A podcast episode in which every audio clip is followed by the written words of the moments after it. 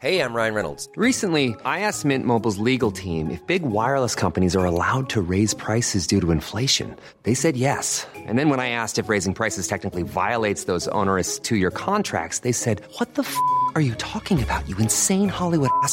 So to recap, we're cutting the price of Mint Unlimited from $30 a month to just $15 a month. Give it a try at mintmobile.com slash switch. $45 upfront for three months plus taxes and fees. Promo rate for new customers for limited time. Unlimited more than 40 gigabytes per month. Slows. Full terms at mintmobile.com.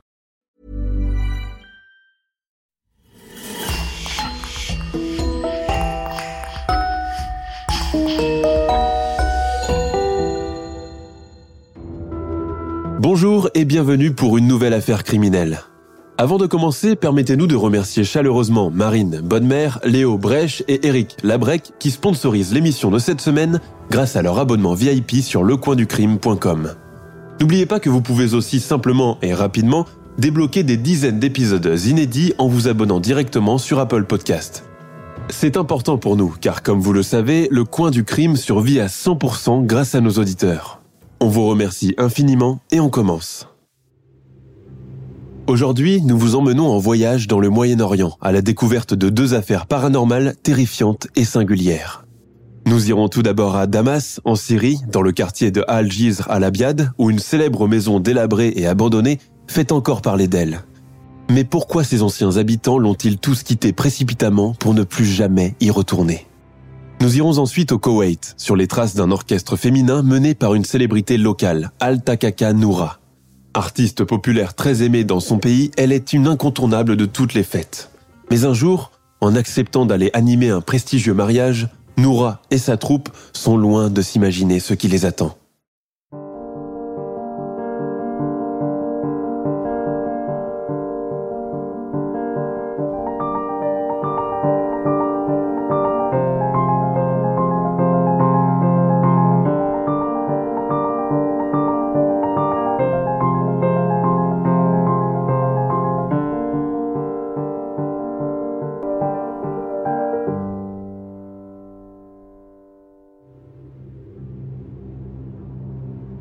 Maison Al-Abrash. Quand on se promène dans les dédales de la ville de Damas en Syrie et que nos pas nous mènent jusqu'au quartier traditionnel de Al-Jizr al-Abiad, on est rapidement séduit par la douceur de vivre et la tranquillité qui y règne. Partout flotte le parfum du café oriental, des pâtisseries gorgées de sirop de rose, du bois de cèdre, des fours traditionnels. Les habitants vous saluent chaleureusement, vous demandent votre nom, votre origine, si vous voulez vous asseoir, prendre un thé avec eux, faisant fi du barrage linguistique et toujours avec cette discrétion, cette gentillesse et cette douceur d'âme et de verbiage si caractéristiques des Syriens. Au bout d'une heure, on quitte à regret les riverains pour prendre le chemin du retour. Sur notre trajet, notre regard tombe sur un ancien édifice poussiéreux de deux étages, à grande façade montée sur deux colonnes et dominant toute l'avenue Ibn Mokadim. C'est un bâtiment unique en son genre dans le quartier, de style architectural typique du début des années 40, avec ses grandes fenêtres aux vitres couleur olive et son portail en fer forgé. Ses murs, hauts et imposants, portent les signes du passage du temps. En s'approchant de plus près, on peut s'apercevoir que toutes les portes et fenêtres sont cadenassées et que la mauvaise végétation a depuis longtemps envahi les lieux. On tend le regard pour voir s'il y a quelques mouvements à l'intérieur, mais pas âme qui vive. La maison semble avoir été abandonnée depuis des années. Le boulanger d'en face nous éclaire sur le sujet. On l'appelle par ici Bait al-Abrash, littéralement maison al-Abrash. Ses propriétaires, on ne les voit plus et plus personne n'y habite depuis 20 ans maintenant. Ces déclarations piquent évidemment notre curiosité. On apprend quelques jours plus tard que la maison est devenue une curiosité locale au fil du temps et qu'une malédiction semble la poursuivre depuis. Tout commence en 1945, quand Sheikh Khalid al-Abrash, notable de Damas, rentier et propriétaire terrien, achète un terrain pour construire une maison de deux étages afin d'y loger sa nombreuse famille. Le chantier dure bien deux ans, pendant lesquels des incidents plus ou moins inquiétants ont lieu. En effet, 13 ouvriers et maçons trouvent la mort durant la construction de la maison. Certains sont grièvement blessés, d'autres tombés du balcon ou de la terrasse. D'aucuns racontent des faits inquiétants, comme ce menuisier qui a senti une main invisible frapper en cadence avec lui sur un pieu, ou encore ceux qui ressentent une tierce présence lorsqu'il travaille tout seul dans une pièce. Les faits sont tels que les ouvriers du chantier décident d'en parler au propriétaire Ralid Alabrache. Mais ce dernier n'y accorde que peu d'attention, mettant cela sur le compte de vieilles superstitions diffusées parmi les gens du peuple, surtout ceux qui viennent des campagnes environnantes pour vivre à Damas. Alabrache fait tout pour apaiser les esprits et ordonne à tout le monde de retourner à son labeur. Mais quelques jours plus tard, de nouvelles plaintes commencent à pleuvoir. Plusieurs ouvriers parlent de travaux commencés la veille et retrouvés complètement saccagés le lendemain. Cela dure tout le long du chantier, jusqu'aux dernières touches de peinture. Enfin, la maison est prête pour être habitée. La famille Al-Abrash peut désormais commencer son déménagement. La famille est composée de six membres, les parents Ralid et Dounia et leurs quatre enfants. L'un des garçons égorge un coq sur le seuil, rituel pour éloigner les mauvais esprits, tandis que le père lit des versets coraniques pour bénir les lieux. Pour son premier repas dans sa nouvelle maison, la famille invite des amis. Le dîner se déroule joyeusement, hommes et femmes mangeant chacun de leur côté dans des pièces séparées comme le veut la tradition à cette époque-là.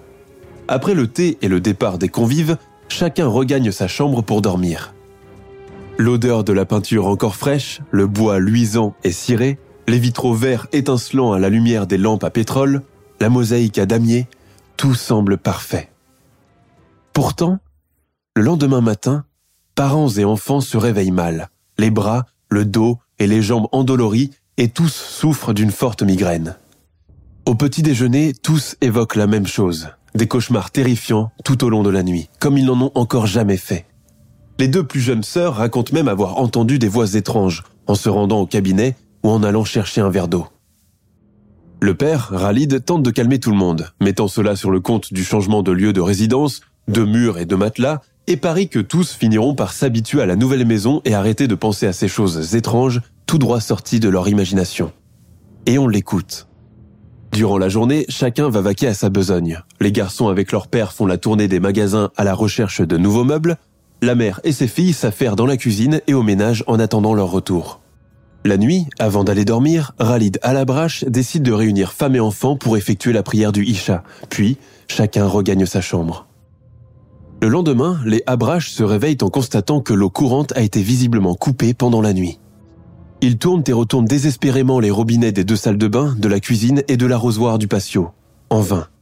Pas une seule goutte d'eau. Ils s'informent dans le voisinage immédiat. Non, apparemment, il n'y a aucun problème au niveau de la réserve hydraulique du quartier. Personne n'a eu de coupure pendant la nuit. Ça sera la dernière fois où les voisins verront la famille à la brache. Durant trois jours, aucun mouvement n'est constaté dans la maison. Aucune allée et venue, aucun bruit. Rien. Inquiet, un couple âgé qui s'occupe de la maison d'en face va toquer à leur porte. Il remarque que cette dernière n'est pas fermée. Même constat au niveau des fenêtres, toutes grandes ouvertes. Le couple entre, fait le tour de la maison, pièce par pièce, mais ne trouve personne. Toutefois, les chambres semblent avoir été occupées il y a à peine cinq minutes, comme si on venait juste de les quitter, et, à l'intérieur, règne un grand remue-ménage. Les armoires sont ouvertes ainsi que tous les tiroirs. Sur la table de la cuisine, il remarque que le petit déjeuner est servi sur une table basse, probablement celui que le père de famille prend avant les autres. Mais il est resté intact. Le bruit de la disparition soudaine des six membres de la famille à la brache commence à courir dans tout le voisinage. En début d'après-midi, la police est prévenue. La perquisition des lieux dure une bonne partie de la soirée. La police remarque que les bijoux de Madame Alabrache n'ont pas bougé de leur place et que rien d'autre n'a été volé. Vêtements, meubles, jusqu'aux ustensiles de cuisine et les vases du salon, tout est là. Des jours passent, puis des semaines et des mois, sans aucune nouvelle de la famille et sans qu'aucun de leurs proches ne vienne s'informer de ce qui se passe. C'est comme si la terre les avait avalés. Il ne faut cependant pas omettre un détail très important. Quand la police est venue faire son constat, elle a trouvé dans l'un des tiroirs de la chambre que partageaient les deux sœurs à la brache un journal intime. Son contenu est rendu public. En voici quelques extraits saisissants. La première nuit dans la maison a été terrifiante. Je n'arrivais pas à trouver le sommeil, je me tournais et retournais dans mon lit, j'avais très peur, mais je n'arrivais pas à savoir de quoi au juste. Deuxième jour. La deuxième nuit dans la maison a été très amusante. Troisième et dernier jour. Maman est triste aujourd'hui. Elle ne m'a pas adressé la parole de la journée et j'ignore pourquoi. Papa semble comme une âme en peine aussi. Je le regarde, je lui parle, mais j'ai l'impression qu'il ne m'entend pas, qu'il ne me voit pas. Il ne fait que manger, c'est tout. J'ai peur. Ces notes, aussi étranges qu'inexpliquées, relayées par les journaux à sensation de l'époque, plonge le quartier d'Al-Jizr al-Abiad dans une frayeur sans pareille. Au bout de presque cinq mois d'investigation sans résultat, l'affaire de la disparition de la famille Alabrache est classée. Leur maison désormais cadenassée est vouée à l'abandon sans qu'aucun autre membre de la famille de Khalid ne vienne la réclamer. Et cela dure pendant 20 ans. 20 ans durant lesquels les habitants du quartier et les commerçants traversent sur le trottoir d'en face afin d'éviter de passer devant la maison maudite et énigmatique qui refuse de livrer son secret. C'est au début des années 80 que des héritiers sortis de nulle part arrivent sur les lieux pour revendiquer le bien immobilier. Ils se présentent comme des cousins de Khalid Alabrache et compte tenu qu'il n'a pas de frère ni de fils survivants, la maison leur revient de droit selon la loi islamique. Les cousins mettent en location la maison et les demandes commencent bientôt à pleuvoir. L'un des premiers à la louer, après la disparition inexpliquée de ses premiers propriétaires, est un employé consulaire de l'ambassade de Russie à Damas, Andrei Salefiev.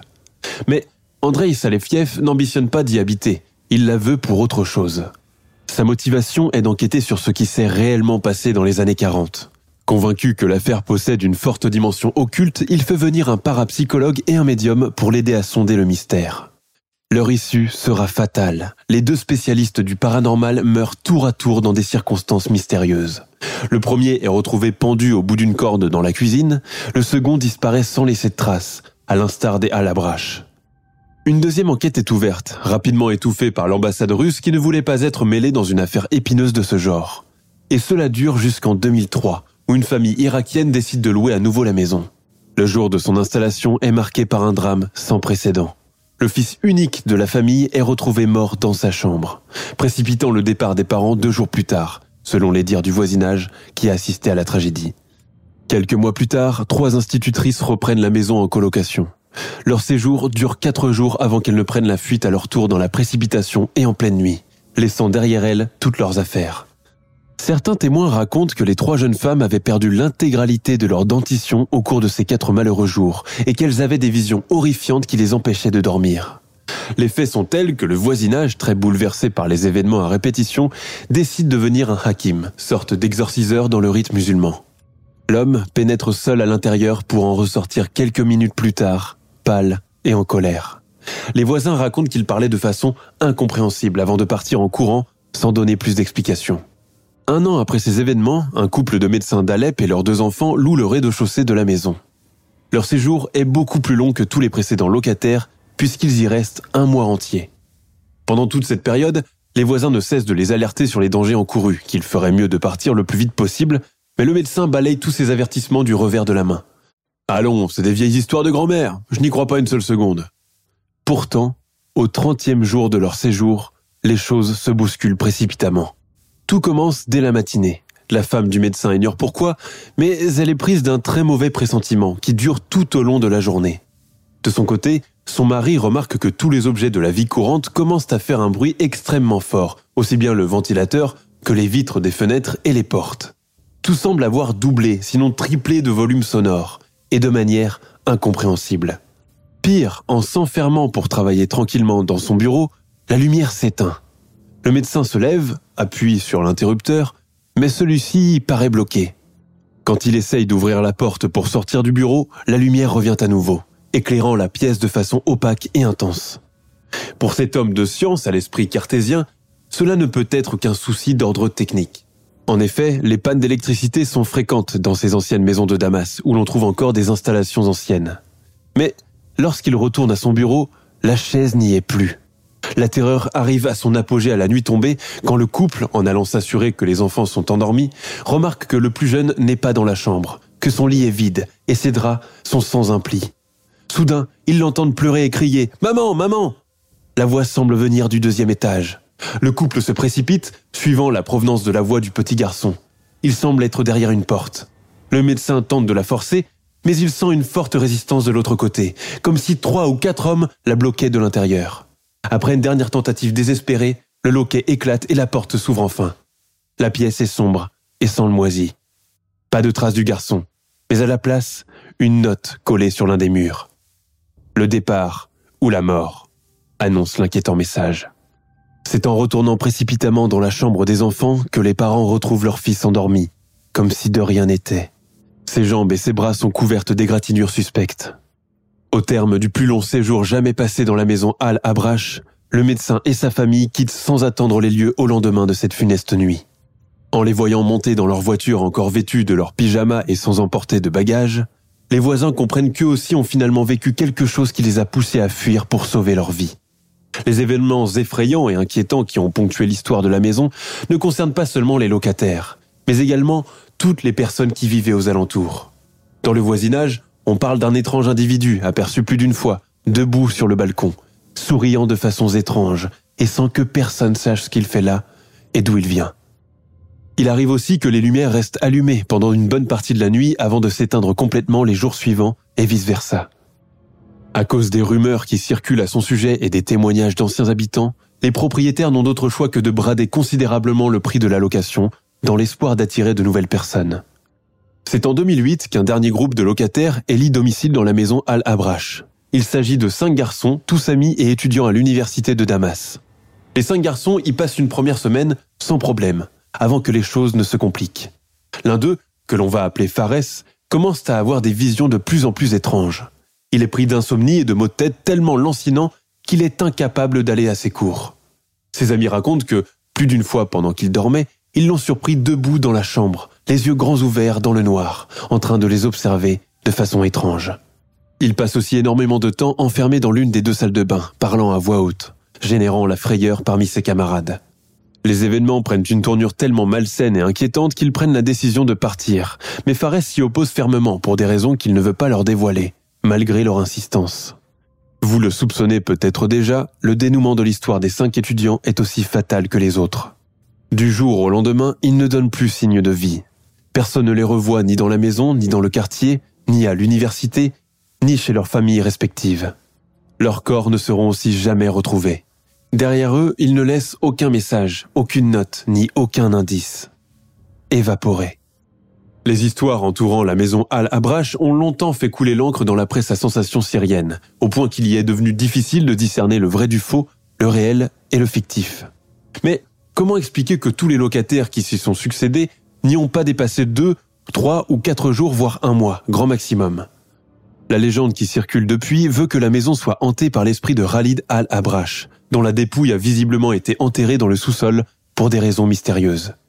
Certains ont évoqué des litiges assez violents à propos d'un héritage, d'autres ont stipulé que l'ancien notable a été assassiné par sa femme et ses enfants dans son sommeil, poussé à cet acte ignoble par des esprits malfaisants.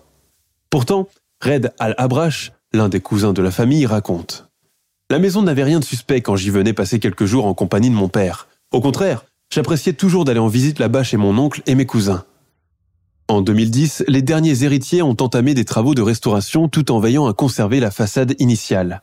La maison a depuis été mise en vente sans jamais réussir à trouver d'acquéreur. Dans le quartier d'Al-Jizr al-Abiad, toujours debout malgré les affres de la guerre qui a sévi dans le pays, l'édifice aux fenêtres couleur olive est toujours là, défiant le passage du temps et les tragédies familiales. Un jour viendra probablement où il acceptera enfin de livrer ses secrets. À présent, si vous le voulez bien, chers auditeurs, nous allons quitter la Syrie pour mettre le cap sur le Koweït pour notre deuxième affaire. Le chant populaire est une part indissociable de l'identité des pays du Golfe. Depuis l'avènement de l'industrie du disque dans cette région au début des années 70, les artistes de renom n'ont jamais cessé de croître. Outre les chanteurs solos, ce sont surtout les troupes de chants traditionnels qui remportent l'unanimité lors des soirées et des festivals, mais aussi dans des cadres beaucoup plus intimes, comme lors des cérémonies de mariage et les baptêmes. Takaka Noura est justement l'une des icônes de ces chanteurs folkloriques. Artiste koweïtienne, très célèbre dans les années 80-90, elle est aussi acclamée dans tous les autres pays de la péninsule arabique. En effet, il n'y a pas un seul mariage, une seule célébration où Noura n'est pas conviée pour venir chanter et animer la soirée. Elle ne se déplace d'ailleurs jamais sans sa troupe, composée de six ou sept autres femmes qui l'accompagnent en chœur et au tambour. Mais à l'apogée de sa notoriété, Takaka Noura disparaît soudain du devant de la scène, pour des raisons inconnues.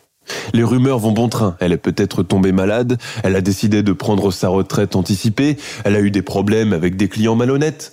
Chacun y va de sa version sans réussir à en connaître davantage. Les journalistes qui essayent de la joindre pour tenter de sonder le mystère et la faire parler essuient un à un des refus, sans que Noura consente à donner plus de précisions sur le sujet. Ce n'est qu'en 1994, après plusieurs tentatives, qu'elle accepte enfin de donner une entrevue au chroniqueur d'un journal dont l'identité est restée secrète. Elle présente tout de même ses conditions. Pas de caméra, pas de micro, pas d'éclairage, juste un simple magnétophone pour enregistrer ce qu'elle racontera. Le journaliste sait que c'est une occasion à ne pas rater. Il accepte toutes les conditions qu'elle voudra pourvu qu'elle veuille le rencontrer en personne. Quand la femme de chambre de Noura vient ouvrir au journaliste le jour du rendez-vous, ce dernier pénètre dans une maison plongée dans des effluves d'encens, de sorte que toutes les pièces semblent emplies d'un léger brouillard. Il remarque que tous les murs, sans exception, sont couverts de versets coraniques. Précédé par la femme de chambre, l'homme traverse le hall sans dire un mot, pris par un trac et ne sachant vraiment pas à quoi s'attendre. Il est conduit jusqu'au salon où l'attend son hôtesse, assise en tailleur devant son Coran et récitant les versets d'une voix basse et monocorde, en se balançant d'avant en arrière. Le journaliste est d'emblée frappé par l'aspect de la dame. Chaque coétien et coétienne a en mémoire une femme bien portante, voilée, massive, à la peau sombre, au visage rond et poupin, et toujours vêtue de couleurs vives, chantant d'une voix grave et rocailleuse et frappant des mains lors des soirées du samedi soir, diffusées sur la première chaîne nationale. Or, celle qui l'invite à s'asseoir d'un geste ample de la main n'est qu'une pâle réplique de ce qu'elle était auparavant. Noura a non seulement perdu toutes ses couleurs, mais a aussi énormément pris de poids. Son visage est émacié, son regard est triste et éteint. Elle ressemble à une très vieille femme. L'homme est bouleversé par ce qu'il voit, mais se défend d'en faire la remarque, craignant d'offenser l'artiste. L'une des servantes vient leur servir le café. Puis, Noura invite le journaliste à la suivre dans son bureau. Elle referme la porte derrière eux. L'ancienne chanteuse garde le silence pendant un moment, se contentant de reluquer son interlocuteur d'une drôle de façon. Ce dernier entre rapidement dans le vif du sujet en posant l'inévitable question, celle que ses collègues ont vaillamment espéré poser avant lui. Noura, pourquoi avez-vous décidé de mettre un terme à votre carrière musicale? Le silence revient, encore plus gênant que le premier. Noura pousse un soupir, baisse un peu la tête, plante ses yeux tout droit dans ceux du journaliste et dit ⁇ Vous voulez réellement savoir la raison? Êtes-vous prêt à tout entendre Il s'empresse de répondre. Bien sûr que oui, je ne suis ici que pour cela. Eh bien, à votre convenance, ouvrez bien grand vos oreilles. J'ai accepté de vous recevoir après une longue et mûre réflexion.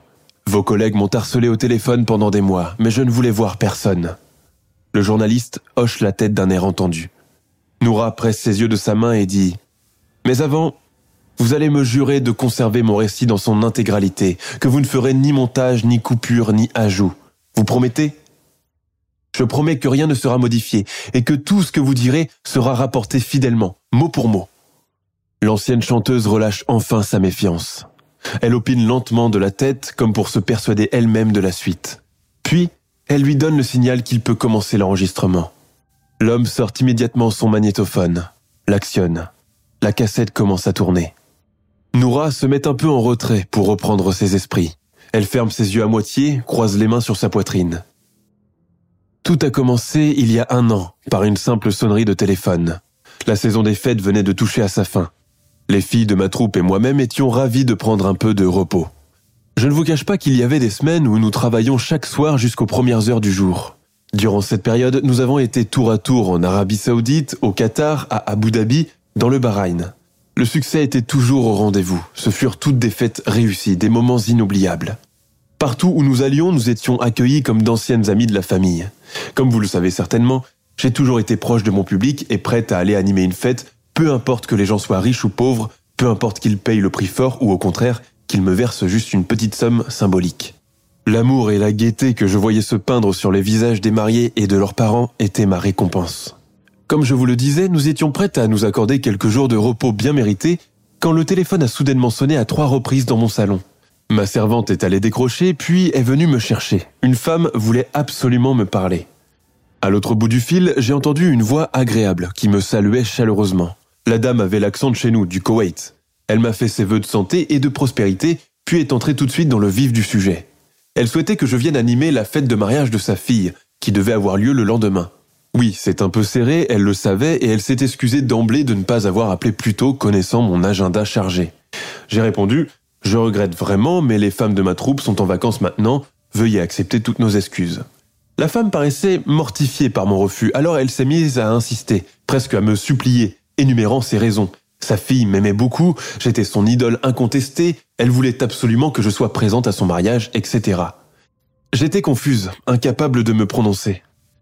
La femme m'a pris par les sentiments tant et si bien que j'étais obligé de revenir sur ma décision. C'est d'accord, nous viendrons, je ne voudrais tout de même pas gâcher le plus beau jour de sa vie à cette jeune mariée. J'ai noté l'adresse et contacté ma troupe, leur ai demandé de se tenir prête pour le lendemain soir à 22h. Je savais que je contrarierais le plan de vacances de certaines, mais nous chantons ensemble depuis plusieurs années et nous formons presque la même famille. Et puis une soirée de plus ou de moins n'y changeait rien. Et elles ont répondu oui à l'unanimité. J'étais soulagé. Pas pour longtemps. Car en déposant le combiné, après avoir parlé avec la dernière prévenue, Zahara, j'ignore pourquoi, mais j'ai été soudainement prise d'un mauvais pressentiment. Comme si je regrettais déjà ma décision. J'ai médité à cela toute la soirée, mais c'était trop tard pour revenir sur ma parole. J'ai fini par éloigner ces mauvaises pensées de ma mémoire, cela ne pouvait être dû qu'à la fatigue intense de ces dernières semaines. Et puis, est arrivé le lendemain. Les filles se sont présentées chez moi en fin d'après-midi, nous nous sommes préparés puis avons pris la route pour aller au mariage. Nous transportions avec nous tout notre matériel instrumental.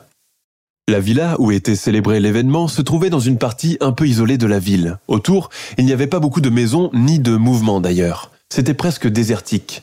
Mais à peine avons-nous franchi le portail que la beauté et l'éclat de cette fête nous a frappés de façon spectaculaire. Cela se voyait clairement que c'était une famille fortunée. Tout reflétait l'opulence et le luxe, jusqu'aux plus infimes détails. Le garage était plein à craquer de voitures de marque des convives, de grands et lourds lampadaires étaient accrochés le long de l'entrée d'honneur tandis que des luminaires éclairaient le jardin. Nous avons traversé l'allée principale jusqu'aux escaliers en marchant sur de luxueux tapis. Chaque parcelle de sol nu était couverte de l'étoffe moelleuse et tissée. Une armée de serveurs et de cuisiniers s'activait dans la tente réservée au personnel traiteur. De l'intérieur de la villa, nous parvenait un joyeux brouhaha, des rires féminins et des conversations animées. Mon mauvais pressentiment de la veille me quitta instantanément et je me suis soudain senti pleine d'énergie, prête à animer cette fête du début à la fin. À cet instant, j'ai vu notre hôtesse qui arrivait à notre rencontre, celle-ci même qui m'avait parlé la veille au téléphone. C'était une grande femme voilée, vêtue d'une belle abaya d'apparat de couleur noire, toute sertie de diamants. L'abaya est une robe ample et ouverte portée par les femmes de la région du Golfe. Elle est généralement de couleur noire. Elle m'a serré chaleureusement dans ses bras, s'est confondue en remerciements, puis nous sommes entrés. Chaque espace était occupé par des femmes, de tous âges, accompagnées d'enfants. Certaines commençaient à se lever pour nous saluer. Les filles de ma troupe et moi embrassions une multitude de joues, serrions une multitude de bras et de mains. Nous avons remarqué qu'un autre orchestre féminin, uniquement instrumentaliste, était déjà présent pour nous seconder, installé un peu à l'écart sur une estrade. Notre hôtesse avait donc pensé à tout. Soudain, l'une des filles de la troupe, Shams, commença à me tirer sur le coude. Noura, tu n'as pas remarqué quelque chose? m'a-t-elle demandé. Non, qu'est-ce qu'il y a? Les femmes. Eh bien, les femmes. Leurs joues sont, comment dire, rêches et leurs mains aussi. J'ai levé les yeux au ciel. Qu'allait-elle chercher encore? Shams, tu imagines des choses. Je n'ai rien senti de pareil.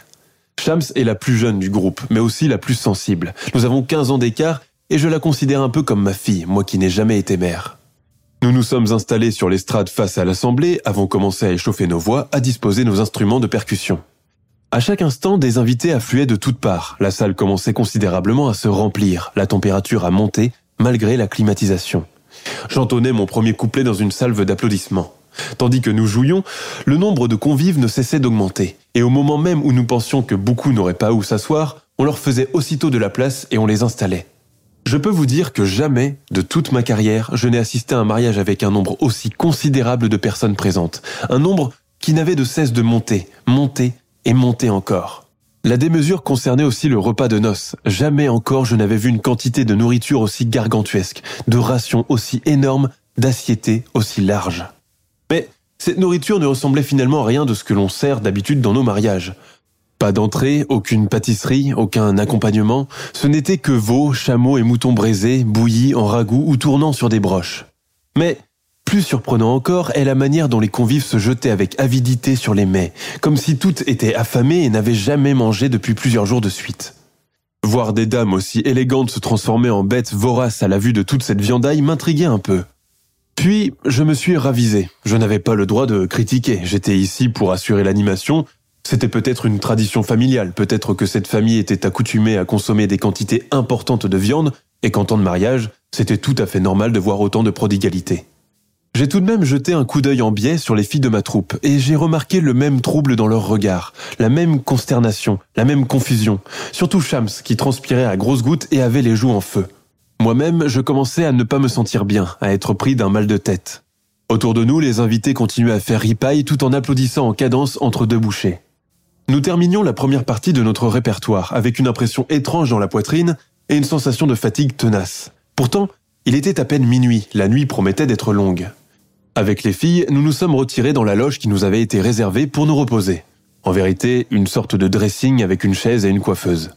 Shams se plaignait de migraine, déclarait vouloir s'allonger car elle ne se sentait pas bien. Quant à moi, j'étais saisi de vertiges assez lancinants pour vouloir m'allonger aussi sur un lit le plus vite possible. J'ai quitté la loge et suis monté au deuxième étage. Qui sait s'il y aurait une chambre de vacante pour me reposer un moment? Ce genre de maison contient d'habitude plusieurs pièces souvent vides. Mais, arrivé à l'étage, je suis resté bouche bée. Autour de moi, tout semblait délabré, sale, abandonné, pas de chambre, seulement des murs éventrés et des morceaux de ciment par terre. Non, ce n'était pas possible, je devais sûrement rêver. Quel contraste avec l'ambiance que je venais à peine de quitter à l'instant. Toutes ces lumières, cette musique, ces gens qui mangent et qui dansent.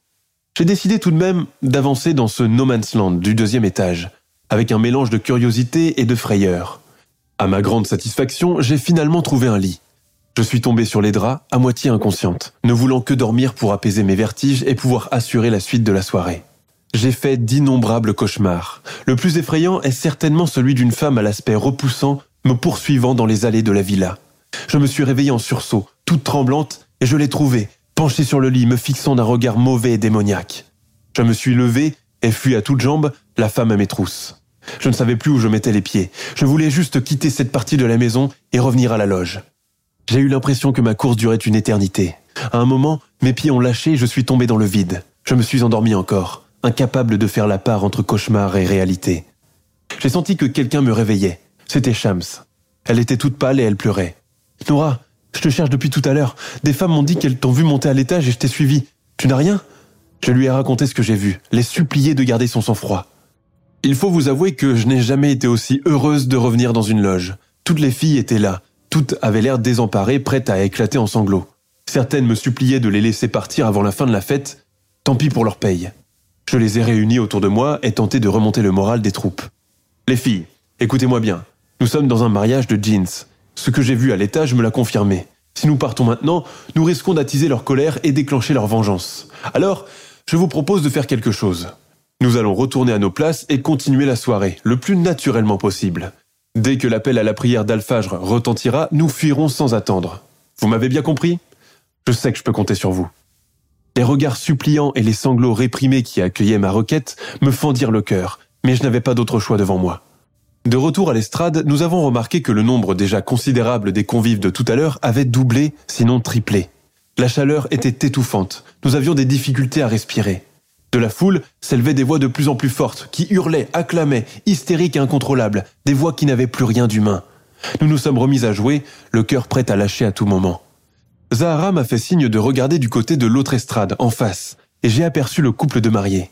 Elle, habillée d'une robe mouchetée de blanc, lui d'une tenue d'apparat qui n'avait strictement rien à voir avec celle que portent d'habitude les hommes coétiens. C'était plutôt une espèce de tenue de l'époque ottomane, avec un cafetan rouge bigarré et un haut turban rehaussé d'une plume de pan sur la tête. L'audience, à cet instant, semblait comme saisie de transe, dansant de manière de plus en plus saccadée, tournée plutôt vers l'autre orchestre qui jouait des airs endiablés au tambour. Certains jeans, dans le feu de l'action, se mettaient carrément à sauter, laissant apparaître des jambes velues aux extrémités fendues en forme de sabots, comme ceux des ruminants. Cette vision nous paralysa de peur. D'autres se mettaient carrément à s'arracher des parcelles entières de cheveux qu'ils projetaient à nos pieds, toujours au son de cette musique spasmodique. Les filles et moi avons continué nos chansons, essayant de paraître sereines et joyeuses. Mais la terreur a pris le dessus. Nous nous sommes trompés de notes plus d'une fois et avons bredouillé les paroles. Quelle importance désormais? Notre frayeur arriva à son paroxysme lorsqu'à un moment donné, L'ensemble des convives, y compris la mère de la mariée, s'est mise à avancer vers notre estrade, bouche grande ouverte, nous pressant de jouer plus fort, encore plus fort. Nous nous sommes exécutés, haussant nos voix tremblantes et battant la mesure. J'ai risqué un regard vers l'une des fenêtres, espérant que l'aube soit proche, et avec elle, la fin de notre supplice. Et puis soudain, enfin, j'ai entendu la voix du muezzin et l'appel à la prière d'Alfajr. J'avais raison. Autour de nous, les convives ont commencé à s'immobiliser, à se retirer, quittant notre estrade, marchant à reculons, visage déformé et repoussant. J'ai jeté un dernier regard aux filles. C'était maintenant ou jamais. À cet instant, une panne d'électricité a plongé la cérémonie dans l'obscurité la plus totale. Nous avons sauté de l'estrade, laissant là toutes nos affaires, tous nos instruments. Nous avons marché à tâtons dans le noir, tremblantes de peur. Nous avons tiré sur la première poignée de porte qui se présentait à nous. Elle donnait sur la rue. Nous avons couru, couru de toutes nos forces, incapables de nous arrêter pour reprendre haleine, guidés seulement par notre instinct de survie. Le jour commençait à pointer. Nous étions au milieu de nulle part. Soudain, au loin, nous avons vu un homme arriver vers nous. Il nous a fait signe de nous arrêter. Mais que se passe-t-il, mesdames? D'où sortez-vous comme ça? Je me suis forcé d'expliquer ce qui nous était arrivé, tout en craignant d'être prise pour une folle. Les mots s'entrechoquaient dans ma bouche. Je balbutiais en claquant des dents. L'homme hochait la tête d'un air inquiet. Mais ma pauvre dame, la maison dont vous parlez est complètement délabrée et plus personne n'y vit depuis des années. De quel mariage parlez-vous? Il nous aura fallu une semaine entière pour nous remettre de notre état de choc. Plusieurs des filles de ma troupe avaient du mal à retrouver le sommeil après cet événement. Trois d'entre elles ont même décidé d'abandonner le métier pour toujours, dont Shams, qui promettait pourtant d'être une artiste reconnue plus tard. Nous avons eu beaucoup de mal à en parler autour de nous, par peur d'être moqués et pas pris au sérieux. C'est alors devenu un peu notre secret à tous les six. Et à chaque fois que l'on se voyait, on ne pouvait s'empêcher de l'évoquer dans ses moindres détails, frémissant encore de terreur au souvenir de tout ce que nous avons vécu. Voilà pourquoi j'ai décidé d'abandonner la scène, monsieur le chroniqueur. J'avais peur de revivre un autre épisode de cet acabit, un autre mariage occulte. Je me suis tourné vers mon créateur, je l'implore chaque jour, tout en le remerciant de m'avoir sauvé la vie ce jour-là, où je me sentais à deux doigts de la fin. Les révélations d'Al-Kaka Noura, qui a célébré un mariage de jeans à son insu, a l'effet d'une bombe dans le Koweït, scindant les avis en deux. D'un côté, se persuader que ce n'est qu'un tissu de mensonges destiné à donner un coup de boost à sa carrière, et de l'autre, ceux qui la croient sur parole, connaissant sa réputation irréprochable et convaincus qu'elle aurait été incapable d'inventer une histoire aussi effrayante dans le seul but de faire sensation dans la presse. Elle décède en 2003 ou 2004 sans plus jamais accorder d'interview ni réapparaître sur la scène ou à la télévision. Les jeans, à l'instar des esprits frappeurs ou poltergeist, sont des entités maléfiques particulièrement malfaisantes et très craintes dans les sociétés musulmanes. La croyance populaire veut qu'ils possèdent de multiples pouvoirs, notamment celui de se métamorphoser et prendre l'allure et la voix d'une personne, peu importe son âge ou son sexe. Ils privilégient les endroits humides, cours d'eau, lacs, mers, puits, hammams, salles de bain, etc. C'est pour cela qu'en Afrique du Nord et au Moyen-Orient, beaucoup de gens évitent de se laver ou de se baigner le soir.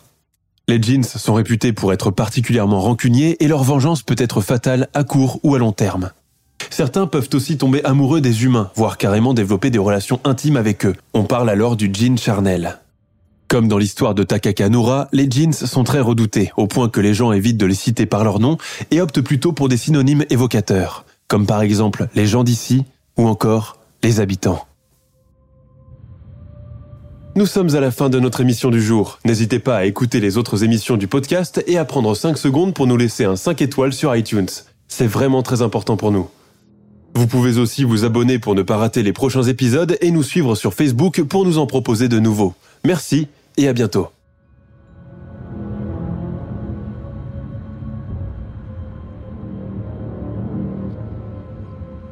Nous sommes à la fin de notre émission du jour. N'hésitez pas à écouter les autres émissions du podcast et à prendre 5 secondes pour nous laisser un 5 étoiles sur iTunes.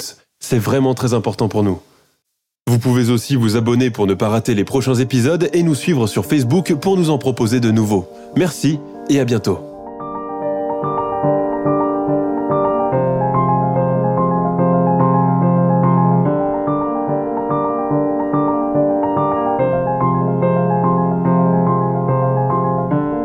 Nous sommes à la fin de notre émission du jour. N'hésitez pas à écouter les autres émissions du podcast et à prendre 5 secondes pour nous laisser un 5 étoiles sur iTunes.